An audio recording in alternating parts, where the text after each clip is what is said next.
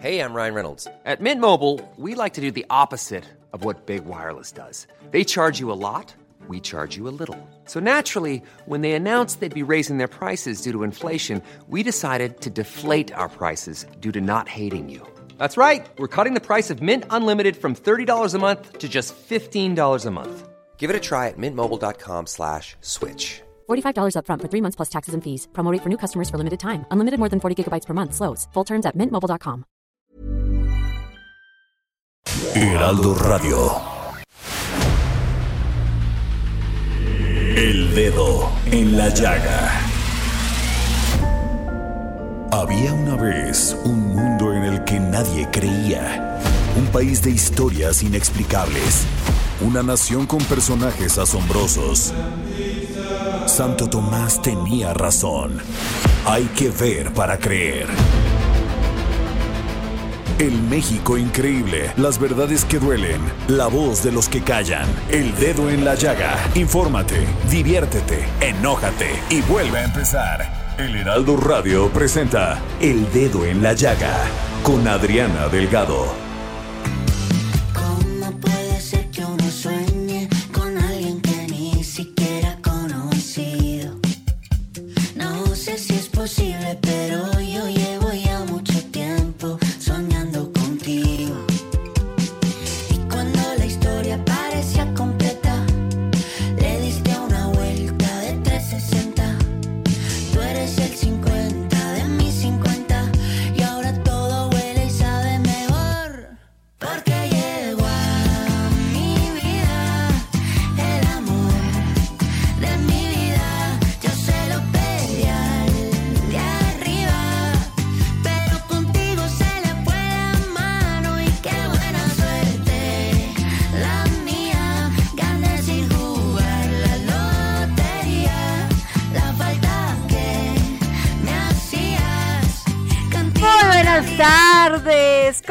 Están? Les saludo con mucho gusto aquí, Adriana Delgado, enfrente Javi.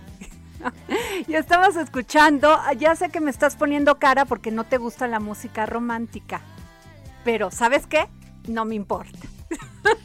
y estamos escuchando Índigo con Camilo y Evaluna Montaner y es así como iniciamos este dedo en la llaga. Mi café con pan, soy el presidente de tu club de Y bueno, a ver, ayer les decía que hoy íbamos a dar, y vamos, no íbamos, vamos a dar cinco pases dobles para ir a ver el partido Pumas contra América.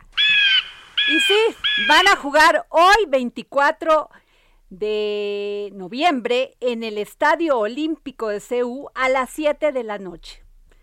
Recuerden que es un partido de cuartos de final. Estos cinco pases dobles serán para los primeros, para los primeros que me escriban al Twitter arroba Adri Delgado Ruiz y que podrán recoger, pero se vienen volados porque es a las 7 de la, de la noche en Insurgente Sur 1271 Torre Carrachi. Acuérdense que es un pase doble por persona. No pueden venir así con una fila y todos llevar, no, uno por persona. Pases dobles para ver, eh, para ir a ver el partido Pumas contra América. Ya, háganlo ya. Los está esperando aquí, el segundo piso de la Torre Carrachi. Y fíjense que tengo el gusto porque es un hombre de la cultura del esfuerzo. Es un hombre que conoce la política, la política desde sus entrañas porque ha participado en ella desde muy joven. Actualmente es presidente municipal de Mineral de la Reforma. Sí, además de haber eh, ocupado muchos cargos públicos, un hombre de experiencia, conoce su estado.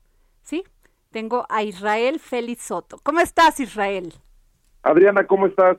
Me da mucho gusto saludarte a ti y a todo tu auditorio del dedo en la llaga, el Heraldo Radio. Con mucho gusto lo saluda su amigo Israel Peli. Oye, Israel, a ver, cuéntame, ¿cómo está Mineral de la Reforma? ¿Cómo está el, es- este, el estado de Hidalgo? Porque después de estas lluvias terribles que pasaron, pues este supimos que tuvieron que actuar en algunos casos con mucha emergencia. Sí, fíjate, Adriana, amigas y amigos que nos escuchan, eh, su amigo Israel Félix es presidente municipal de Mineral de la Reforma, pero también soy presidente de la Asociación de Presidentes Municipales del Estado de Hidalgo y con estos temas de los fenómenos meteorológicos que ocurrieron en días pasados, en meses pasados, realmente nos pegó muy duro aquí en Hidalgo, nos pegó porque tú lo sabes, Adrianita, eh, nosotros le mandamos agua a la Ciudad de México limpia y la Ciudad de México nos la regresa eh, pues no tan limpia. Y cuando estos drenes se llenan, pues realmente acá nos ocurren tragedias muy importantes como la que sucedió en Tula, que desde luego el gobernador Omar Fayad junto con el presidente López Obrador actuaron de manera rápida, contundente para poder accionar todos los protocolos en materia de protección civil, pero sí resultó mucha gente afectada, principalmente en Tula, en casas habitación, pero también en algunos otros municipios eh, donde recorre este este gran tren, este río, eh, la verdad es que sufrieron afectaciones también en el campo. Y desde luego ya con esta pandemia, Adriana, que hemos vivido todos, que a todos nos ha pegado ya por más de 18 meses del famoso COVID, la verdad es que ha sido una desgracia, pero el Mineral de la Reforma no lo fue tanto. Fíjate, Adriana, que acá, en Mineral de la Reforma, por primera vez, eh, nosotros, en, cual, en cualquier otro lado, pusimos la primera estación de oxígeno medicinal gratuito no nada más para Mineral de la Reforma, sino para toda la gente que viniera del interior del estado e incluso quiero decirte Adriana que nos llegó gente de otros estados vecinos para solicitarnos ese tan anhelado y tan deseado oxígeno medicinal que tú lo sabes en el momento más duro de la ola de la pandemia realmente era muy necesario claro. dotar a mucha gente de ese oxígeno medicinal gratuito conseguido con apoyos de mucha gente, sociedad civil, empresarios. No nos podíamos quedar sentados, Israel Félix siempre lo he dicho, eh, yo soy una persona que no voy a estar esperando a que me ayuden, tanto el gobierno federal, el gobierno estatal, y este, sentado estirando la mano. Al contrario, soy un presidente municipal proactivo, que además siendo presidente de la Asociación de Presidentes del Estado, pues también tenemos que hacer ese trabajo en coordinación con todos mis compañeros presidentes municipales de todos los partidos, no nada más de un partido. Aquí en esta asociación convergemos presidentes de todos los de todas las corrientes políticas que existen en el estado, de todas las fuerzas políticas y desde luego que nuestro único objetivo, Adrianita, amigas y amigos, es que a Hidalgo, que a Mineral de la Reforma le vaya muy bien. Oye, eh, Israel Felizoto, tú has sido secretario de Política Pública en Hidalgo, conoces bien sí, aquí es, Adriana. Fíjate que en Hidalgo generamos por primera vez en todo el país esa Secretaría Ejecutiva de Política Pública que para nuestras amigas y amigos que nos están escuchando dicen, oye, ¿de qué se trata esa secretaría? Conocemos distintas secretarías de la Contraloría, de Finanzas, de Obras Públicas, de Desarrollo Social, pero ¿qué quiere decir la Secretaría Ejecutiva de Políticas Públicas? Adrianita, amigas y amigos, simple y sencillamente es como el tablero de su vehículo, como el tablero de su moto, en donde realmente nosotros con esa secretaría, así como con un tablero de un vehículo, de una moto, sabemos si traemos gasolina, cuánto kilometraje, cuánto tiempo nos falta por llegar o cuánto tiempo, en qué tiempo vamos a llegar a cierto lugar. Así es la Secretaría Ejecutiva de Políticas Públicas en Hidalgo, es un tablero de indicadores para el gobierno en donde realmente nosotros pudimos realizar de la mano del gobernador Omar Fayad Meneses un trabajo muy importante. El gobernador Omar Fayad siempre ha sido un impulsor de las cosas nuevas, tanto de tecnología como de nuevas prácticas de gobierno en favor de la gente y por eso es que esta Secretaría Ejecutiva se dio en ese tenor de poder tener un tablero de indicadores en donde la, el gobierno supiera hacia dónde vamos, con qué recursos, con qué proyectos, qué le sirve a la gente. Principalmente esta Secretaría era dedicada a escuchar las necesidades que le aquejan a la población, porque si yo le he dicho siempre, Adrianita, que si nosotros como funcionarios, como políticos, no escuchamos a la gente, no vamos a llevar a buen puerto las acciones ejecutadas por un gobierno, porque eso es lo más importante. La gente sabe lo que está sucediendo en su entorno, lo que está sucediendo ahí en su comunidad, en su ranchería, en su localidad, y por eso es que, por ejemplo, te digo, hoy teníamos dos calles aquí en Mineral de la Reforma que íbamos a, a arrancar con un presupuesto ya etiquetado y desde luego que pensando en la economía familiar y pensando principalmente en los pilares fundamentales de cada familia en Hidalgo, como muchas en México, eh, los pilares fundamentales, yo creo, Adrianita, son las mujeres, son las que administran, son las que cuidan, Que a son eso, las que a eso iba y te quiero hacer una pregunta sobre eso. Pero pe- Sí. pues, termina, por favor, Israel.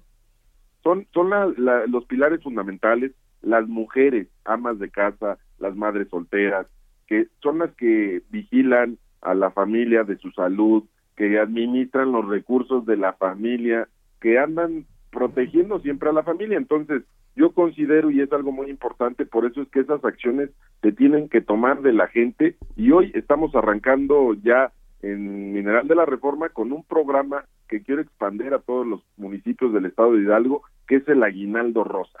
Eh, el Aguinaldo cuéntanos. Rosa es un apoyo directo que se le va a dar a las mujeres amas de casa en situación vulnerable en gran parte del municipio, en varias comunidades, en varias colonias. ¿Solamente en, el, en este mes de diciembre o ya se va a hacer? Va a ser para este mes de diciembre. Ajá. Yo quisiera poderle dar a todas las mujeres que están en esa situación, pues un recurso mensual, ¿no? Porque esto apoya mucho, no nada más a las mujeres, a ellas se les da para que lo administren, pero ellas saben en qué gastarlo. Las mujeres siempre son buenas administradoras, Claro. además de ser el pilar fundamental, el motor este, de cada una de las familias. En el caso mío, Adrianita, te lo digo, mi esposa, la doctora Sharia, presidenta del DIC, es mi motor de día a día y por eso es que vamos a hacer este programa que yo espero poderlo llevar en, en otras latitudes eh, del estado de Hidalgo, que podamos llevarlo también en otros municipios. ¿Para qué? Para que podamos hacer el mayor beneficio a las mujeres en nuestro estado. Eh, Israel, te quiero hacer una pregunta muy directa, porque los tiempos en la radio a veces son complicados. Sí, así es. ¿Quieres ser gobernador del Estado de México, del Estado de Hidalgo y por qué partido? Pues mira, Adrianita, realmente yo lo que he dicho, y te voy a decir una frase muy sencilla, las victorias se construyen trabajando. Y yo hoy te puedo decir que estoy eh, trabajando muy duro en Mineral de la Reforma y para mí es un honor que efectivamente me mencionen, mucha gente me mencione para poder eh, ocupar esa primera magistratura aquí en el estado de Hidalgo y desde luego, pues hoy los tiempos todavía no llegan, pero habrán de llegar, Adrianita. Y mi partido, el Partido Revolucionario Institucional, habrá de decidir quién encabece ese esfuerzo para poder continuar con este gran proyecto que es que Hidalgo crezca y que siga creciendo como lo ha hecho estos últimos cinco años de la mano del gobernador Omar Fayad. Pero si Yo quieres, estoy- yo estoy muy cierto, mira, cualquiera queremos ser...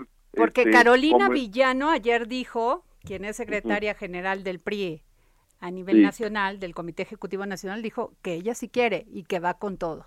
Y también es hay del que PRI. trabajar primero, hay que trabajar primero y, y desde luego yo empecé trabajando por mi municipio que es donde yo nací, eh, es un sueño que yo tenía, como también todos tenemos un sueño de mejorar las cosas en el entorno en el que vivimos y de donde hemos nacido, esta tierra, Hidalgo es una tierra de muchas oportunidades, vamos a generar muchas más para la gente que vive aquí, a nuestros hidalguenses, a mis paisanos, vamos a hacer todo lo necesario y como tú me preguntabas, ¿quiere ser gobernador? ¿Quién no quiere ser gobernador de su estado? Eh, quienes nos dedicamos a esta profesión, a esta loable labor de beneficiar a la gente, de ayudar a la gente, primero y más que nada antes de ser político, que no me gusta que me digan así, Ajá. este, la verdad es que yo te digo una cosa, Adrianita, hay que tener vocación primero que nada para este tipo de cuestiones, porque no nada más es tener un puesto para obtener poder. Aquí el tema es muy sencillo y lo vamos a trabajar mucho en Hidalgo. Tenemos que ayudar a la gente, tenemos que ser empáticos, tenemos que ser solidarios. Y si tú me dices y me vuelves a preguntar, quiero ser gobernador, cualquiera que se dedica a esta profesión, que tiene esta gran vocación, pues quisiera abarcar más territorio que no nada más un municipio para poder ayudar a más gente, a todos mis paisanos en Hidalgo. Yo les digo, vamos a seguir trabajando por todos ustedes, vamos a seguir construyendo las oportunidades en materia económica, de salud, de turismo, de del campo. El campo está muy abandonado, Adriana. Así es. Pero Hoy sobre todo, eh, Israel, las mujeres somos Las las, que salimos a, a votar. Esa es, una realidad en este país. ¿Cuáles son tus propuestas para las mujeres, para que no haya más violencia contra las mujeres, para que no haya más feminicidios? A ver. Hacia ese punto iba, fíjate que, por ejemplo, aquí en Mineral de la Reforma hemos también pusimos la primera piedra para la ciudad de la familia, que es un proyecto que está destinado a proteger a nuestras mujeres, niños y adolescentes, donde ahí en ese espacio se contarán con un albergue, atención psicológica, asesoría jurídica. Además, vamos a, conformar policías especializadas en atención en casos de violencia doméstica. En nuestras tres sedes del Instituto Municipal de las Mujeres. Cero tolerancia a la violencia. Cero tolerancia. Tolerancia cero. Yo les he dicho aquí en Mineral de la Reforma, quien se atreva a tocarle un pelo a una mujer, hágalo de manera cariñosa. Porque si alguien lo hace de manera violenta, se van a encontrar con Israel Félix. Y ahí sí voy a tener mano dura totalmente para toda esta gente, porque las mujeres las tenemos que cuidar, las tenemos que abrazar, darles cariño, amor, siempre. Y eso inicia de nuestra casa, por eso es que también en las escuelas de Mineral de la Reforma el próximo año emprenderemos un programa para niñas y niños, porque de ahí nace, Adriana, desde cómo conformamos la educación de los niños en sus etapas iniciales de la vida, ahí es como vamos a tener una sociedad realmente mucho mejor, cero violencia, con lealtad y gratitud hacia nuestros seres eh, semejantes. Israel, pues los tiempos, le estoy hablando con el licenciado Israel Félix Soto, presidente municipal de Mineral de la Reforma, posible candidato del PRI a la gobernatura de Hidalgo. Eh, los tiempos, pues ya se vienen, ya es en junio la elección. ¿Qué va a pasar, Israel? Pues mira, yo... Ya sabes, el partido ha dicho algo, va a abrir una, una consulta, va a ser designación. Eh, ¿Qué va a pasar? Mira, lo único que queremos aquí en Hidalgo es que haya un proceso limpio, un proceso transparente. Creo que el PRI de Hidalgo es un PRI muy fortalecido, uno, un estado en donde realmente el PRI ha dado mucho a la gente. Eh, el PRI siempre se ha caracterizado por ayudar en grandes eh, programas de apoyo social, pero ¿qué se va a dar? Yo espero que al interior de nuestro partido, tanto Carolina como algunos otros compañeros que han levantado la mano o que se mencionan, como en el caso mío, algunos ya lo levantaron, algunos nos mencionan, como sea, pero realmente yo lo que espero y estamos construyendo al interior de nuestro partido es principalmente la unidad, Ariana. ¿Por qué? Porque yo conozco desde hace mucho el interior de mi partido, vengo desde abajo, desde las bases juveniles de nuestro partido. Hoy Israel Félix, amigo de todos ustedes, tiene 40 años, realmente hemos trabajado muchos años en el sector del apoyo que tenemos que dar a la gente desde nuestro partido. Yo lo único que espero es que nuestra militancia tenga congruencia, tenga esa capacidad de discernir todas las ideas que tienen los distintos personajes al interior de nuestro partido y que podamos ir en unidad, Adriana. Eso es lo más importante, porque hoy creo que más que nunca la gente ya no quiere pleitos entre partidos y mucho menos al interior de los partidos por pelearse una candidatura. Aquí lo más importante es ver quién la gente desea o quién ha trabajado para que la gente decida que sea quien encabece este gran esfuerzo y este gran sueño para que Hidalgo se siga manteniendo como hasta ahora y siga creciendo como estos últimos cinco años. Te repito, el trabajo que ha hecho el gobernador Omar Fayad. Omar Fayad ha sido senador, diputado, este, Además de que tiene una gran presencia nacional, es un hombre que ha sido muy ecuánime. Y por cierto, sí lo tengo que decir, Hidalgo es uno de los estados que menos este, violencia tiene, menos delincuencia, ahí están los índices. Sí, y mira, y mira que estamos eh, es un hombre que sabe seguridad ¿eh? pública.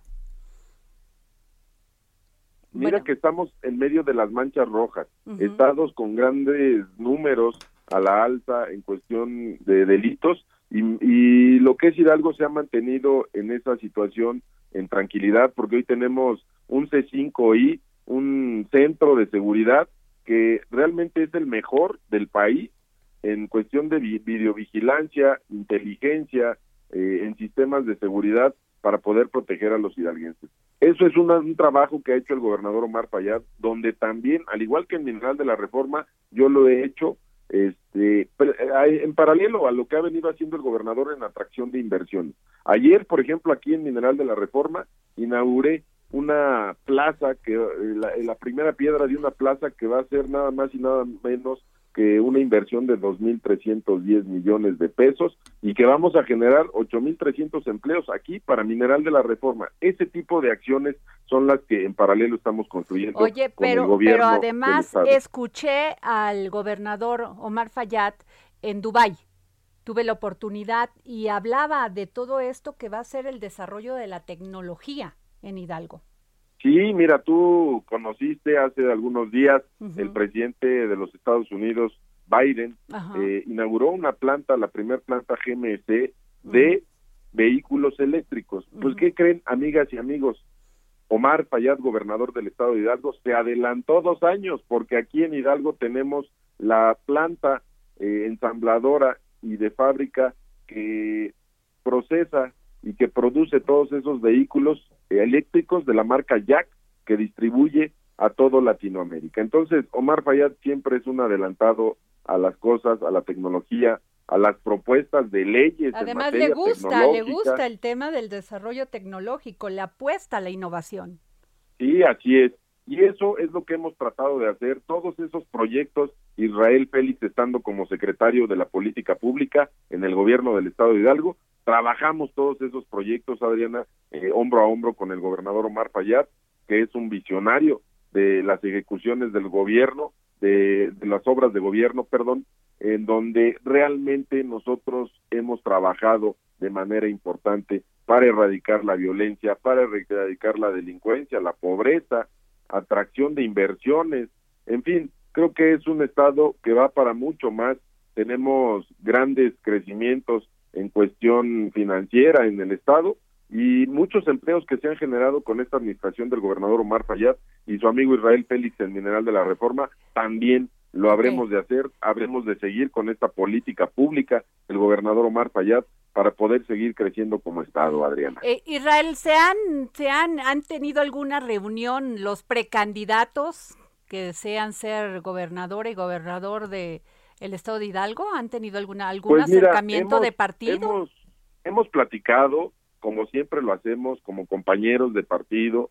Eh, nosotros tenemos pues distintas opiniones, ¿no? Pero lo que hemos coincidido todos es que realmente queremos la unidad y no nada más los que quieren o que han levantado o que están siendo mencionados para ser eh, aspirantes candidatos a gobernador, sino que la militancia lo quiere. La ciudadanía, Adrianita, lo quiere. ¿Por qué? Porque hoy, como lo digo y lo repito, la gente ya no quiere ver partidos, la gente no quiere pleitos entre partidos, quiere ver gente que esté en acciones trabajando en favor de la ciudadanía. Y eso es lo más importante. Ahora, hoy, ajá, perdón, el gran adversario, tengo dos minutos, un minuto y medio, Israel. El gran adversario a vencer es eh, Morena. Pues mira, ¿Cómo van a dar la pelea?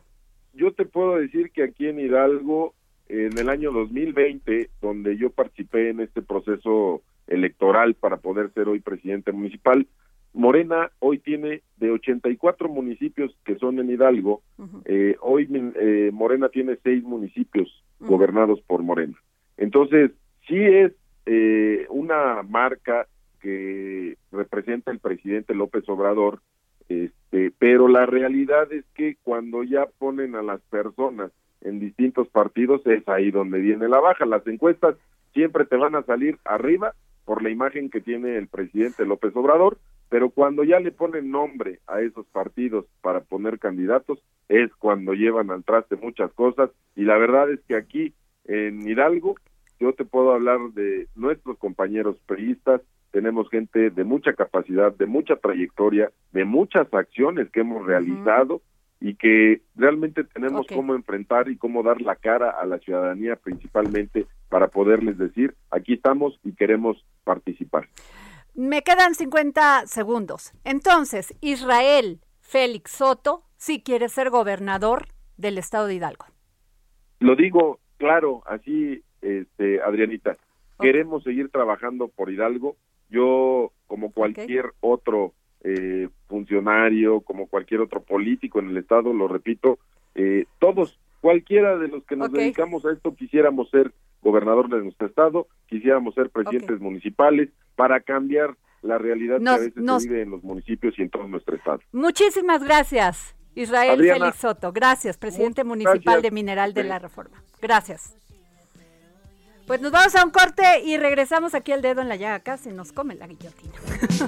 Y cuando la historia parecía completa, le diste una vuelta de 360. Tú eres el 50 de mis 50.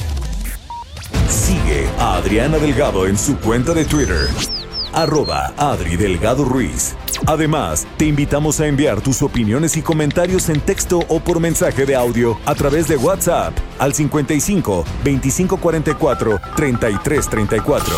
Y si quieres escuchar El Dedo en la Llaga de El Heraldo Radio, en cualquier momento y donde quiera que te encuentres, descarga Hey, it's Ryan Reynolds, and I'm here with Keith, co star of my upcoming film, If, only in theaters, May 17th. Do you want to tell people the big news? All right, I'll do it. Sign up now and you'll get unlimited for $15 a month and six months of Paramount Plus Essential Plan on us. Mintmobile.com slash switch. Upfront payment of $45 equivalent to $15 per month. Unlimited over 40 gigabytes per month. Face lower speeds. Videos at 480p. Active Mint customers by 531.24 get six months of Paramount Plus Essential Plan. Auto renews after six months. Offer ends May 31st, 2024. Separate Paramount Plus registration required. Terms and conditions apply if rated PG. el podcast disponible en Spotify y iTunes. Heraldo Radio, la HCL se comparte, se ve y ahora también se escucha.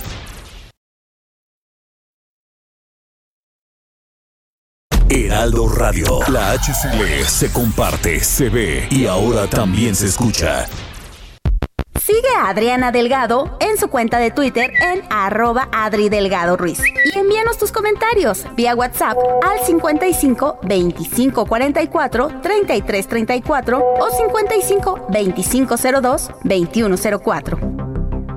¿Qué tal amigos del referente informativo? Muy buenas tardes. Heraldo Media Group, el medio de comunicación más importante de México. Latin principal agencia hispana de management de talento y marketing de entretenimiento en Estados Unidos, y Regina Carrot, estrella multiplataforma, se unen al foro para jóvenes Youth Economic Forum de la plataforma internacional Women Economic Forum Iberoamérica para debatir y descubrir cuestionamientos de la generación millennial post-pandemia. Este foro, con más de 40 charlas y 50 speakers internacionales, se inspira en las y los jóvenes líderes de opinión y celebridades más exitosas del mundo.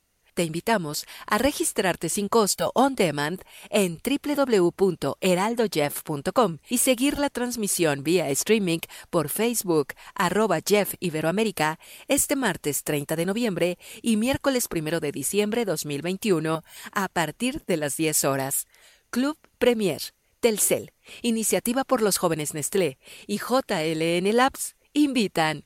Regresamos al referente informativo contigo, Javier Solórzano. Gracias.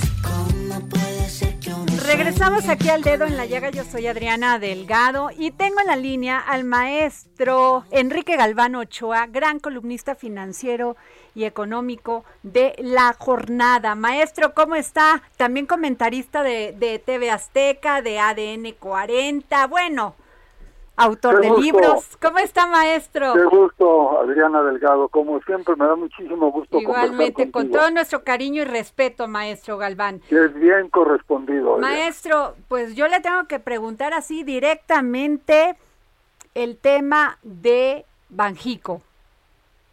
Directamente. Bien, lo que ha estado ocurriendo en las últimas horas es que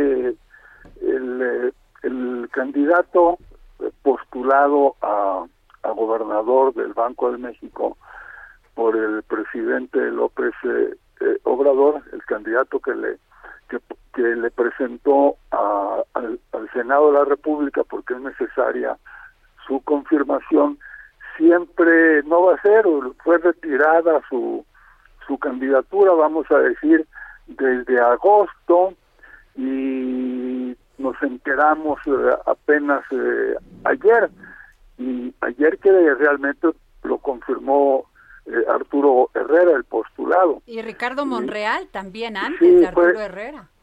Sí, fue una fue una filtración de, que salió del Senado, fue a dar algunos medios y luego el propio eh, el propio Ricardo Monreal eh, la confirmó. Y bueno, eh, esta mañana causó la, la noticia cierto nerviosismo, el, peso derrapó un poquito frente al dólar, unos centavitos, en las últimas horas se ha recuperado, hay de, de cualquier manera una pérdida de valor en el peso, y luego lo que ocurrió también eh, hoy en la mañana es que el presidente ya dio a conocer cuál va a ser eh, su nueva propuesta para... Que no ha sido bien recibida en los mercados. Victoria Rodríguez Ceja es su nueva propuesta y está siendo cuestionada, hay que decir quién es ella, ella es la subsecretaria de egresos de la Secretaría de, de Hacienda, no es ni siquiera la... El, la está antes Llorio, ¿no? Sí. El subsecretario. exacto, él es el subsecretario. Abajo de él hay dos subsecretarías, que es eh, egresos e ingresos. Eh, Victoria ocupa la de egresos. Es una persona que tiene eh, credenciales que, en, en, una materia distinta a la que se maneja en el Banco de México. Ella sabe de presupuestos, de actividad hacendaria y todo, pero eh, la ley dice que debe tener experiencia monetaria la persona que vaya, financiera, pues la persona que debe formar parte de la Junta de Gobierno de, de Banxico. Y esta circunstancia eh, se da en un, en un escenario desfavorable para esta nominación porque al mismo tiempo, paralelamente, el INEGI está dando a conocer que la inflación anual ha rebasado ya el 7%. Sí, qué barbaridad. 7.5 7.05%. ¿Por qué preocupa? Porque es el doble de la meta del Banco de México, es del 3%, o sea, es, es más del doble. Y al mismo tiempo es la inflación más alta que se haya registrado en los últimos 20 años y la responsabilidad que le asigna la Constitución al Banco de México es mantener bajos los precios, mantener la inflación bajo control. Entonces se juntan todas estas circunstancias, todas estas, eh, todos estos elementos y los mercados se ponen nerviosos. Eh, hay opiniones en, en contra de la nominación de de Victoria, hay una a su favor de BBVA Bancomer, el antiguo Bancomer, y quedan muy poquitos días, Adriana, para que el Senado reciba la, la, nueva propuesta. Hasta este momento yo no sé que haya llegado la propuesta y para debatirla y para ver si la confirma o, no la confirma el Senado o sea, tiene que ser mayoría más un, más un voto y hay, hay una presencia importante de, la oposición en el Senado. Va a ser una cuestión que tenga que negociar. Híjole, sin duda no, no huele bien, Enrique. Hay desconfianza. Sí, bueno. En los mercados hay desconfianza en el país, hay desconfianza entre los mismos políticos, porque el presidente Andrés Manuel López Obrador había afirmado que Arturo Herrera iba para Bajico. Sí, nos quedan muchas dudas eh, sobre esta circunstancia. Primero, ¿por qué fue eh, retirada la, la, postulación de Arturo Herrera, a quien el presidente, cuando lo presentó primero como secretario de Hacienda, le expresó palabras muy elogiosas, que tenía sentido social, me acuerdo que dijo, un secretario de Hacienda con sentido social. También cuando presenta su candidatura eh, o anuncia que iba a presentar su candidatura al Banco de México. Eh, eh, esto ocurrió cuando Rogelio Ramírez de la o lo sustituye en Hacienda, también tuvo palabras muy elogiosas. Y efectivamente llegó muy anticipadamente, si tú quieres, su postulación al, al Senado. Nos quedan varias dudas. La primera es por qué retiró la, la postulación. ¿Cuáles son las, razones. Y hay otra, y hay otra, Adriana, ¿por qué no se informó? bueno, en primer lugar al interesado, yo creo, yo creo que tenía derecho Arturo de... Totalmente, de- y sobre todo si fue en agosto, como lo dijo Sí. Monreal. Sí, y por qué no se y por qué no se informó a los mercados financieros, a la opinión Totalmente. pública? Esas eh, dos dudas. La tercera pregunta eh, va, a ser la que se debata en, en el Senado en los siguientes días. ¿Por qué se postula a, A Victoria, Ajá. la nueva, a su nueva candidata? Hay posibilidades de que de que no prospere la candidatura Mm, no diría no diría yo que hay muchas posibilidades porque sea como sea el partido del presidente Morena Eso dijo Monreal, el que sea va a pasar, sí o sea, el exactamente que quieran. Pero, sin embargo, la incertidumbre, la desconfianza, pues ahí está, y están cobrándonos, porque finalmente, pues estamos ante el mundo, Enrique. sí. No estamos solos como una isla. pero independientemente Adriana de que pase de que se apruebe la, la postulación deberían de aclararse esas dos preguntas que te acabo de mencionar esas dos interrogantes Así es. Pues muchas gracias, queridísimo Enrique Galván Ochoa. Gracias por tomarnos la llamada para el dedo en la llaga. siempre tus órdenes Gracias, Adriana cuídate mucho Gran beso. Y tengo aquí a mi queridísimo Alejandro Ope, gran analista de seguridad nacional, de todo. Bueno, lo que le quieran preguntar a Alejandro Ope en ese tema es un experto. Yo creo que es de los hombres que más saben en este país sobre el tema que nos aqueja, sobre el tema de seguridad nacional, de delincuencia, de todo. Pero, a ver, Alejandro, ayer Marcelo Ebrard presidió el Consejo de Seguridad Nacional de la ONU, este, de Seguridad de la ONU en Nueva York. Y pues el gran tema, su discurso fue el gran debate, fue el tráfico de armas. Así es, Adriana. Bueno, pues buenas tardes, buenas tardes al auditorio. Un placer siempre estar aquí en el dedo en la llaga. Eh, en efecto, eh, esto es parte de una agenda más amplia que ha estado empujando la Cancillería en materia de combate al tráfico de armas. Eh, han tratado de llevar el tema al, al ámbito multilateral, lo cual está bien. Hay, digo, hay tratados en la materia, eh, los cuales, por ejemplo, Estados Unidos no ha querido ratificar eh, y también han venido empujando la agenda en los tribunales estadounidenses. ¿no?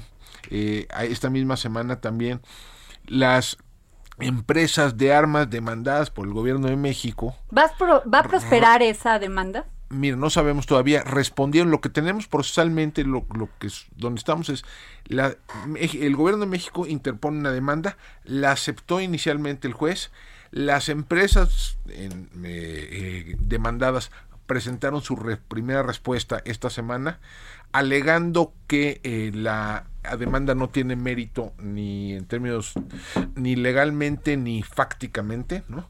Eh, y bueno, y ahora el gobierno de México tiene que responder a esas respuestas, ¿no? Eh, eventualmente el juez tendrá que decidir si se procede con el juicio o no.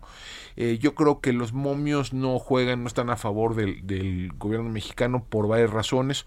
Una muy importante es que hay una legislación específica en los Estados Unidos que se llama el Protection of Legal Commerce of Arms Act, la ley para la protección del comercio legal de armas, que eh, limita la responsabilidad civil que tienen los fabricantes de armas por el uso de sus productos. Ok. Eh, ha habido en, ya hay vari- en varias ocasiones, esa ley se aprueba a principios de los 2000, eh, esa, ya ha habido varios, varias ocasiones donde demandas similares al que está interponiendo el gobierno de México han sido rechazadas en los tribunales. Ahora, también es cierto que esa ley permite algunas excepciones, ¿no?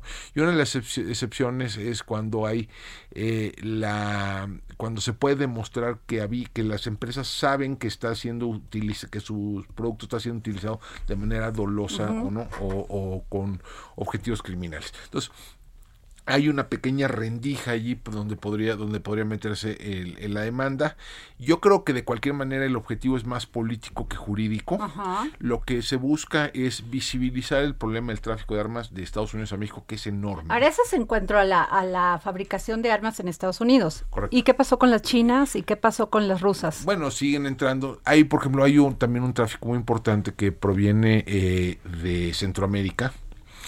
Eh, hay también mucho, mucho contrabando de piezas sueltas. O sea, las armas vienen sueltas y se arman en, en territorio Ah, mira, qué mexicano. Y un, y hay un, y digamos, una amenaza ahí emergente que todavía, todavía no, no crece mucho, pero está ahí, es la producción de armas con impresoras 3D. Ay, no es cierto. Te lo juro, o sea, tú puedes Bueno, bajar en internet Es creíble con la tecnología tan avanzada. eh, las instrucciones, ¿no? Para que tú en tu impresora 3D puedas, puedas eh, imprimir un arma de fuego. Eh, bueno, esto es relativamente muy artesanal, ¿no? Muy pequeño y digamos, dada la gran proliferación de armas de fuego, pues no es tal vez la mejor, la, la mejor opción en términos económicos. Pero yo, déjame preguntar, más allá del tráfico, Ajá, yo creo que tenemos un problema bien de fondo. Decir, si mañana por algún milagro ajá. eh, el tráfico de armas proveniente de Estados Unidos o proveniente de terceros países se frenara por completo, porque las aduanas se volvieron extraordinariamente eficientes y porque ahora hacemos cumplir la ley eh, eh, en nuestras fronteras, ¿no? cosa que no sucede, pero vamos a suponer el que se da el milagro y sucede. Bueno, de cualquier manera se estima, según, según hay un report, una institución sueca que se llama el, el ESRI, que todos los años publica un report que se llama el, el Small Arms Survey, o sea, el, el son, el, eh, un report sobre armas pequeñas, ¿no? Estima que en México hay 15 millones de armas ilegales. Entonces, aún, aún si mañana lo frenamos Ade- por además de las que se roban. Sí, o sea, pero digamos, en manos, en manos, Ajá. digamos, ilegales, se estima que el mercado es como de 15 millones de armas de fuego. Es decir, aun si las importaciones se frenaran por completo, Ajá. habría suficiente stock, digamos, en el mercado nacional para mantener la violencia con armas de fuego, pues, pues eh, la, la disponibilidad de armas de fuego para cometer actos delictivos, pues habría para un buen rato, ¿no? Déjame ponerlo así, ¿no? Entonces sí, hay que, hay que pelear el tema del, del tráfico de armas, pero también hay que pelear, digamos, el tema desde el lado de la demanda, es decir, ¿por qué hay tanta disposición de nuestros criminales a usar armas de fuego? Y, una, y uno de los motores pues, es la impunidad, ¿no? Es decir, eh, en México se mata sin consecuencias, ¿no? Entonces, mientras eso sea el caso, pues va a haber una gran, un gran incentivo a, utilizar estas armas, ¿no? Híjole, qué complicado. Pero, a ver, te quiero hacer otra pregunta Dime. porque quiero aprovecharse. ¿Cómo viste, cómo escuchaste el discurso del secretario de la Defensa, el general Luis Crescencio Sandoval, en el aniversario de la Revolución Mexicana, donde pide adhesión al proyecto de nación que está en marcha? Mire, yo creo que fue un discurso muy desafortunado del, del general secretario. Es cierto, como lo han escrito algunos en estos días, que otros titulares de la Sedena habían hecho discursos de respaldo al gobierno en turno. ¿no? Bueno, O se que- o que- entiende, ¿no? Porque es su primer, es el jefe de las Bien. Fuerzas Armadas. Y, por el ejemplo, presidente Andrés Manuel López Obrador. Hay por ahí un discurso del general Cienfuegos en el sexenio anterior donde habla de reformas estructurales, por ejemplo, ¿no? Eh, y hay uno del general Galván, que era el secretario de la Defensa con Calderón, donde habla de la legitimidad del gobierno, o sea, cuando es el momento que estaba cuestionada, ¿no? Por- pero no por- así abiertamente. Pero, digamos, es cierto, todo eso es cierto, pero también es cierto que el contexto es distinto. este, esta, estas afirmaciones del, del ah, general Sandoval, esta invitación a sumarse al proyecto de nación del presidente de la República, porque es así como lo frasea, ¿no? Y a, y a identificar la actual transformación con las tres grandes transformaciones de la, de la patria, pues, alineado, digamos, con el discurso oficial, eh, se da en un momento en que las Fuerzas Armadas, particularmente la CDN, particularmente el ejército, está adquiriendo facultades y responsabilidades que no había tenido nunca. La semana pasada un colectivo de organizaciones sociales, ¿no? encabezados por el CIDE y México Unidos contra la Delincuencia, sacaron un reporte que se llama el, el Inventario Nacional de lo Militarizado. Eh, encontraron 127, si mal no recuerdo, 127 eh, funciones que se le ha- civil, de carácter civil que se le han otorgado al, al que la tienen los, las Fuerzas Armadas. De esas 127, 70 las han obtenido en esta administración. ¿no? Em, y van, o sea, desde el, el ámbito de la seguridad pública, donde se ha vuelto el actor dominante, hasta la distribución de gasolina, hasta la construcción de aeropuertos, hasta la construcción de trenes, hasta potencialmente la creación de una empresa paraestatal dentro de la propia Sedena que administre estos activos, ¿no? Entonces sí es, o sea, sí hay, hay una discusión nacional sobre el rol que deben de jugar las Fuerzas Armadas en la vida pública del país. En ese contexto, mantener eh, eh, digamos, no solo la, la, la realidad, sino la, la, imagen de neutralidad política de las Fuerzas Armadas es particularmente importante. ¿no? Eh, no o sea, dar la imagen de que en efecto las Fuerzas Armadas se han alineado con el gobierno en curso y que forman parte de, la de esta coalición gobernante y que no en vez de ser una institución del Estado que son digamos con, con lealtad institucional inquebrantable eh, yo creo que sí es es, es un muy desafortunada la, la, la, expresión. Y sí pone de largo plazo ejemplo así las fuerzas armadas sí sí sí las pones en riesgo ¿no? sí las sí, las empieza a politizar no eh, por varias razones uno porque cuando venga el, cuando eventualmente cambien los vientos políticos y eventualmente cambiarán, y venga un gobierno de otro signo, de otro signo político, pues la va a emprender contra las Fuerzas Armadas, ¿no? o la va a emprender en contra de para algunos de los mandos de las Fuerzas Armadas. Y más importante, y yo creo que no queremos que las divisiones políticas que tenemos en la sociedad mexicana se reproduzcan al interior de las Fuerzas Armadas. Ese es la, esa fue la realidad del país en el siglo XIX, esa fue la realidad del país en las décadas que siguieron al movimiento revolucionario, ¿no? Donde la, eh, las divisiones que teníamos afuera se expresaban dentro. Entonces, pues eso era, era la, lucha política tenía un, tenía una, una manifestación armada, ¿no? Eso no queremos reproducirlo. Yo creo que eso, eso es algo. Costó mucha sangre. Costó mucha sangre, mucho dolor, mucho, eh, mucho debilitamiento del Estado mexicano durante muchas décadas, ¿no? Entonces hay que cuidar la institucionalidad de las Fuerzas Armadas, hay que cuidar la neutralidad de las Fuerzas Armadas. Eh, de, no, da tanto la eh, el, desde el punto de vista objetivo como desde el punto de vista de la percepción. A ver, las Fuerzas Armadas dieron un gran golpe la semana pasada capturaron a la esposa del Mencho, el líder más importante del cartel Jalisco Nueva Generación. Así es. Eh, Salió, no se percibió tanto lo que fue en y estaba en ese momento la visita del presidente Andrés Manuel López Obrador en Washington. Así es, mira, esto, esto es importante. A ver, fue capturada Rosalinda González Valencia, esposa de Nemesio Seguera Cervantes, y además ella hermana de los González, de la familia eh, eh, de los González Valencia, llamados los Queenies, que es el brazo financiero del cártel de Jalisco Nueva Generación. Eh, ella es la segunda vez que la detienen, la detuvieron también en 2018, la liberaron, fue, recibió, obtuvo libertad bajo fianza y afuera fue recapturada por delitos asociados al lavado, de dinero.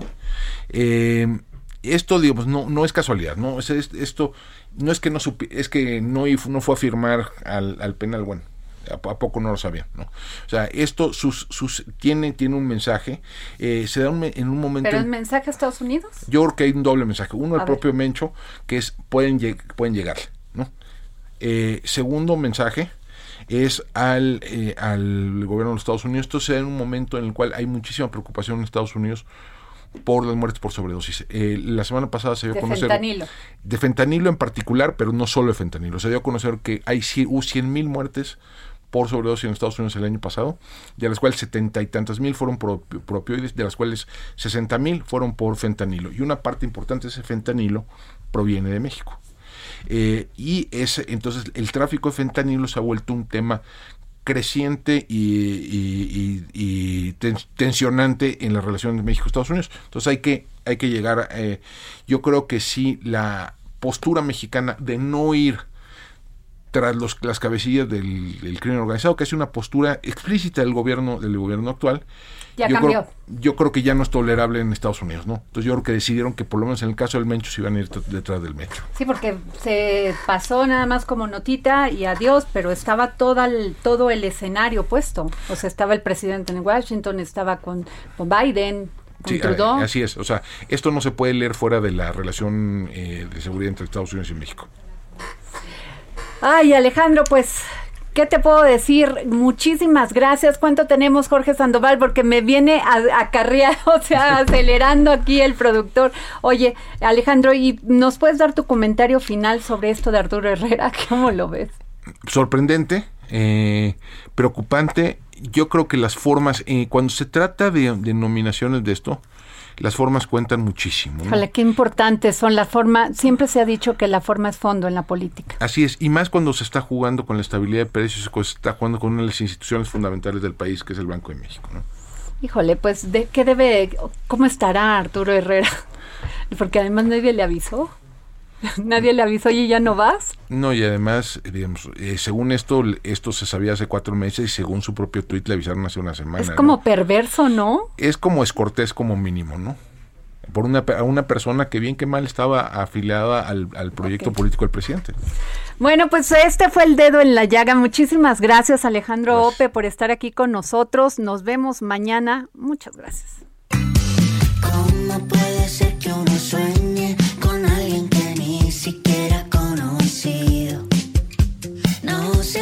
sé si es posible, pero yo llevo ya mucho tiempo soñando contigo.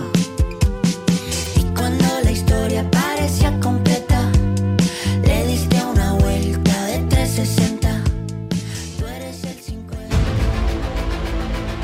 El Heraldo Radio presentó El Dedo en la Llaga con Adriana Delgado.